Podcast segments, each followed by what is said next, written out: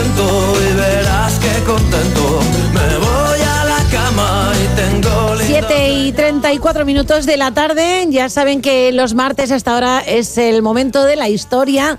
Las historias que nos cuenta Iván Fernández mí, las historias de Galicia que nadie te había contado. ¿Qué tal, Iván? ¿Cómo Hola, Maite. estamos? Buenas tardes. Bueno, nos vas a hablar del día que a Coruña tuvo, eh, en A Coruña tuvo lugar la primera huelga de mujeres. La primera huelga de mujeres en A Coruña, pero era la primera huelga en toda Galicia. Sí, sí, mira, te cuento.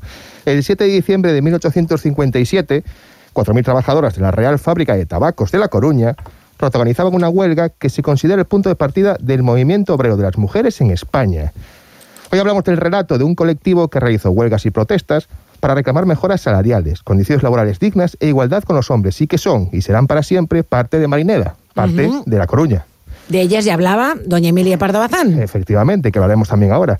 El edificio de la fábrica de tabacos tiene su origen en el antiguo edificio de Correos Marítimos, que es un edificio del siglo XVIII que mantenía el tráfico comercial entre La Coruña y los puertos ultramar. En 1804, Carlos IV concedió a la ciudad el privilegio de instalar allí la Real Fábrica de Tabacos de La Coruña.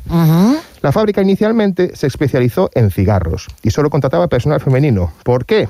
Pues por lo de siempre, porque era más barato contratar- La mano de obra, ya. se sabe. Se puso en marcha en 1804 con 400 operarias con una media de edad que no superaba los 14 años. ¿eh? Eran unas niñas, sí, eran sí. niñas, eran niñas.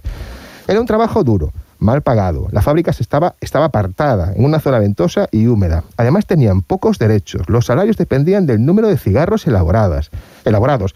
Tenían largas jornadas y ni siquiera tenían derecho a jubilarse, por lo que muchas trabajaban toda su vida o hasta que el cuerpo agua- Aguantaba, claro, hasta que el cuerpo aguantase. A partir de, 1808, con la ocupación fran- francesa, el consumo de tabaco se disparó, lo que hizo que la fábrica se ampliara. 30 años después ya trabajaban allí 4.000 operarias, una cifra récord y un referente para y la tanto, época. para la época, claro. Pero en 1857, lo poco que tenían corría riesgo de desaparecer. ¿Por qué? ¿Por qué? Pues porque llegó nueva na- maquinaria y había, bueno, se, se iba a hacer cambios en el sistema productivo que eliminarían puestos de trabajo.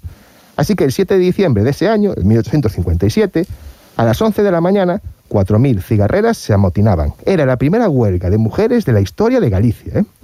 Las operarias se lanzaron contra sus jefes. Destruyeron la nueva maquinaria y la tiraron al mar.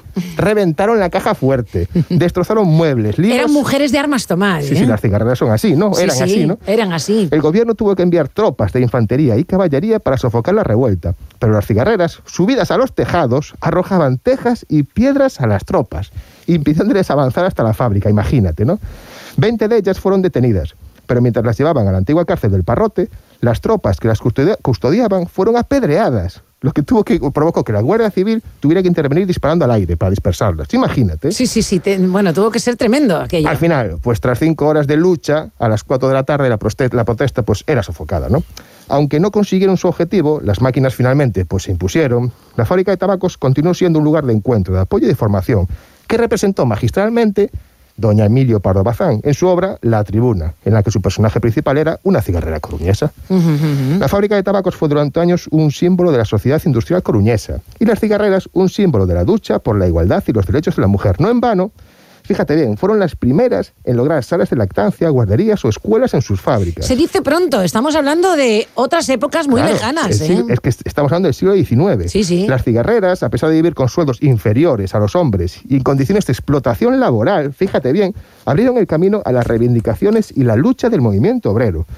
De nuevo, Emilia Pardo Bazán, Bazán decía sobre ellas, son como el demonio, pero en el momento en que tienen que defender a una compañera, son aguerridas y están siempre unidas. Bueno, la fábrica de tabacos, como todos sabemos, pues cerraba sus puertas en el año 2002 y con ellas iba una parte de nuestra ciudad que nunca vamos a recuperar.